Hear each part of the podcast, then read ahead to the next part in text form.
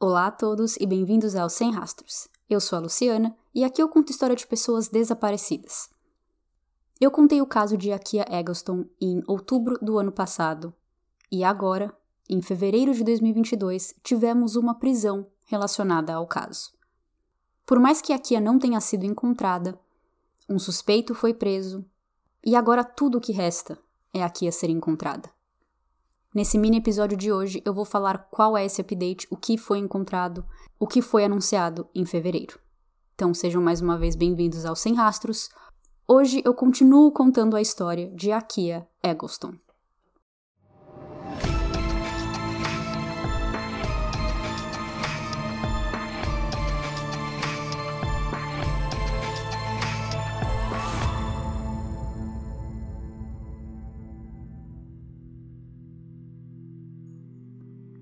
A Kia Eggleston tinha 22 anos e estava grávida de 8 meses quando desapareceu em maio de 2017, dias antes de seu chá de bebê. A Kia já tinha uma filha quando desapareceu e ela tinha 2 anos de idade em 2017. O chá de bebê que a Kia ia ter estava marcado para o dia 7 de maio e no qual ela não apareceu, então a polícia foi chamada. Foi descoberto então que a última vez que alguém tinha falado ou ouvido falar dela tinha sido no dia 3 de maio, quatro dias antes. No dia 3 de fevereiro de 2022, quase cinco anos após seu desaparecimento, foi anunciado pela polícia de Baltimore que um suspeito tinha sido preso no dia anterior em relação ao caso de Akia. O suspeito seria Michael Robertson, o pai do bebê que Akia estava carregando com todo o trabalho que a polícia fez desde então, principalmente envolvendo torres de celular e Facebook Messenger. Facebook Messenger foi muito usado como prova aqui. Eles conseguiram determinar que ela infelizmente não está viva e que Michael Robertson é o culpado. A polícia diz que a única pessoa com motivo, meio e oportunidade de matar a Kia era o pai da criança. Eles também falaram que Michael pode receber uma sentença de duas prisões perpétuas se ele for sentenciado, se ele for visto como culpado, e que ele seria acusado de dois assassinatos, porque ele matou a Kia e o bebê de oito meses. Agora eu vou contar o que a polícia encontrou para poderem finalmente formarem um caso contra Michael e prendê-lo. Mas antes de entrar nisso, vamos explicar então quem é Michael e como ele e a Kia se conheceram. A Kia e Michael se conheceram nos anos 90, quando a avó de Michael era babá de Akia. Eles se reconectaram em 2016 em uma festa de aniversário de uma amiga em comum que eles tinham e começaram a namorar.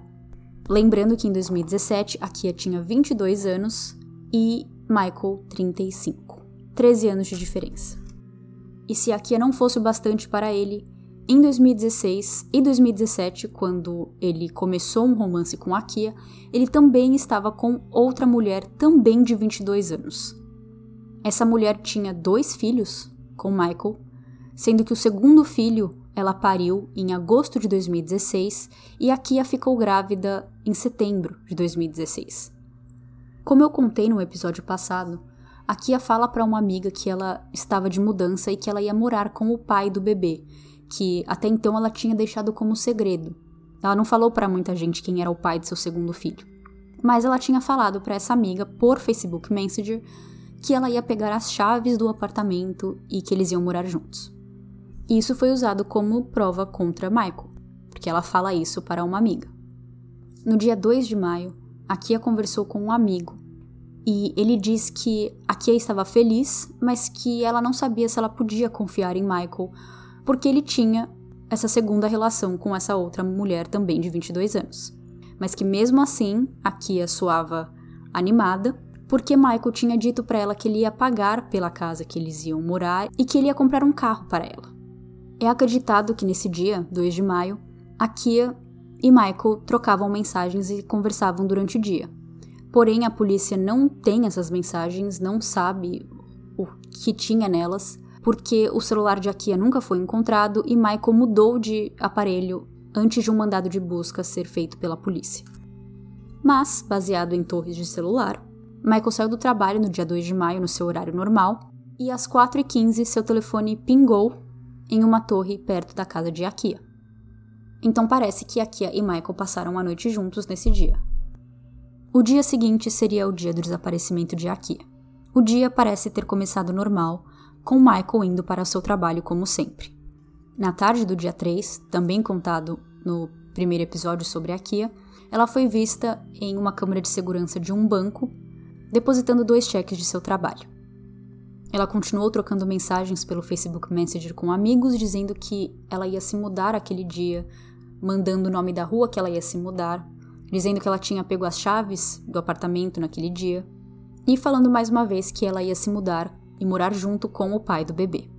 Às 3h45 da tarde, um motorista do aplicativo Lyft deu carona para Michael mas o nome da pessoa no app que chamou pela corrida e que pagou era de Akia. Então parece que a Akia, com o telefone dela, pediu um lift para Michael ou Michael estava logado no telefone dele como Akia. Não sabemos.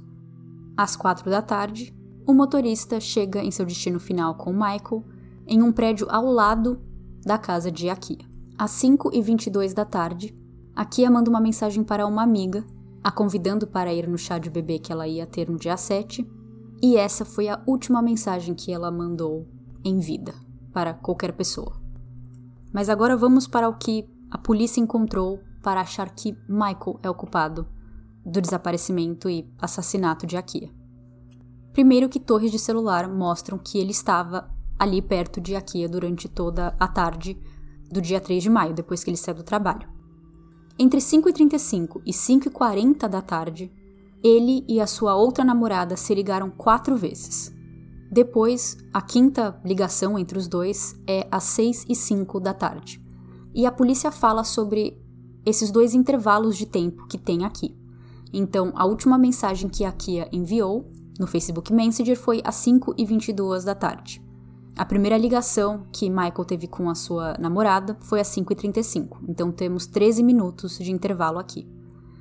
Depois, o segundo intervalo é de 26 minutos, que é entre a quarta ligação de Michael para a namorada, às 5h39, e a quinta, às 6h05. Às 6h16, Michael liga para seu irmão, e às 6h18 ele liga de novo para a namorada e eles se falam por 8 minutos. Mesmo com a última mensagem que a Kia mandou ter sido às 5h22 da tarde, o seu celular ainda ficou ativo até às 6h57 da noite. Foi nesse horário que o celular dela recebeu uma chamada não atendida, que a polícia acredita que possa ter sido telemarketing, e eles falam que nesse momento o celular dela já não estava mais na casa dela ou ao redor daquela torre. Tanto o celular dela quanto o celular de Michael já tinham começado a se mover e eles estavam agora em outra área de Baltimore. Então é acreditado que talvez a Kia já não estava mais viva, mas que Michael levou o celular dela junto com ele para onde ele estava indo. Depois dessa ligação às 6h57, o telefone dela foi desligado, acabou a bateria ou algo, porque não teve mais nenhuma atividade nele e nem mais foi pego por torres telefônicas. Um pouco depois das 7 da noite, Michael visitou o seu irmão na casa dele e o irmão disse que a Kia não estava com ele. A partir daqui já não se tem mais nenhuma atividade no telefone de Michael até o dia seguinte, às 8 da manhã, quando ele já estava no trabalho. No sábado, 6 de maio, o celular que Michael estava até então usando, ele parou de usar. Ele não estava mais fazendo nenhuma chamada e as chamadas que recebia ele não atendia. Segundo a operadora do celular dele, ele trocou seu número de telefone no dia 6 de maio.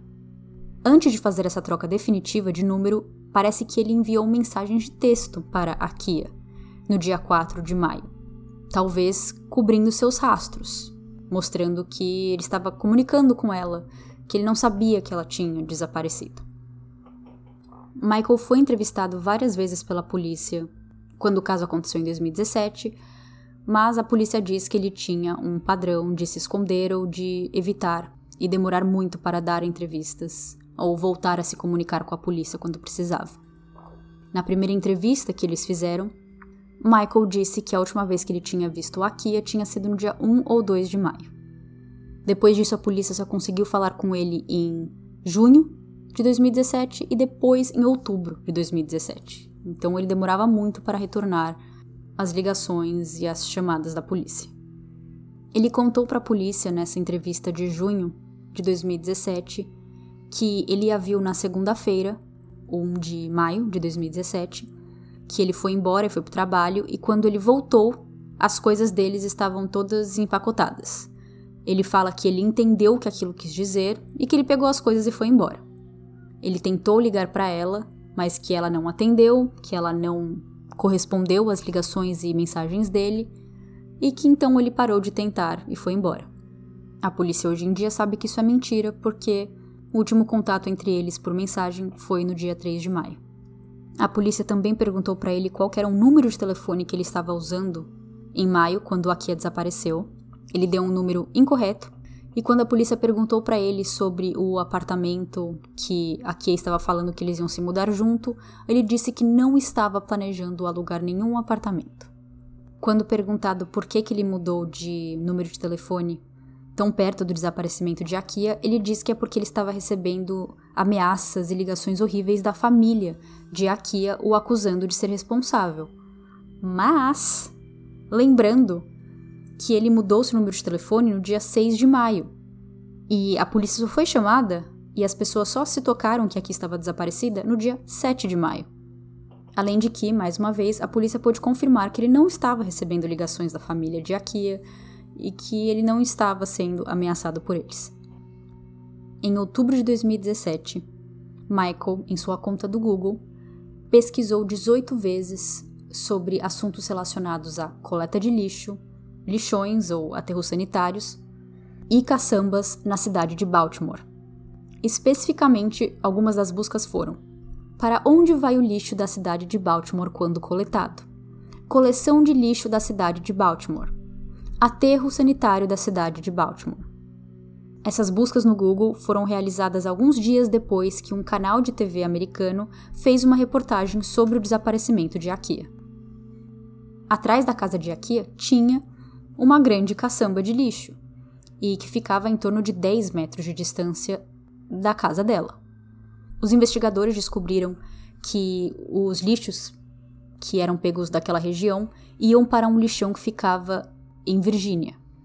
A polícia foi até lá, falou com pessoas que trabalhavam lá e eles determinaram que a área do lixão onde o lixo teria sido depositado, naquele dia lá em 2017, era uma área de 8 hectares e que recebeu mais de 500 mil toneladas de lixo naqueles meses próximos a maio, quando a Kia desapareceu.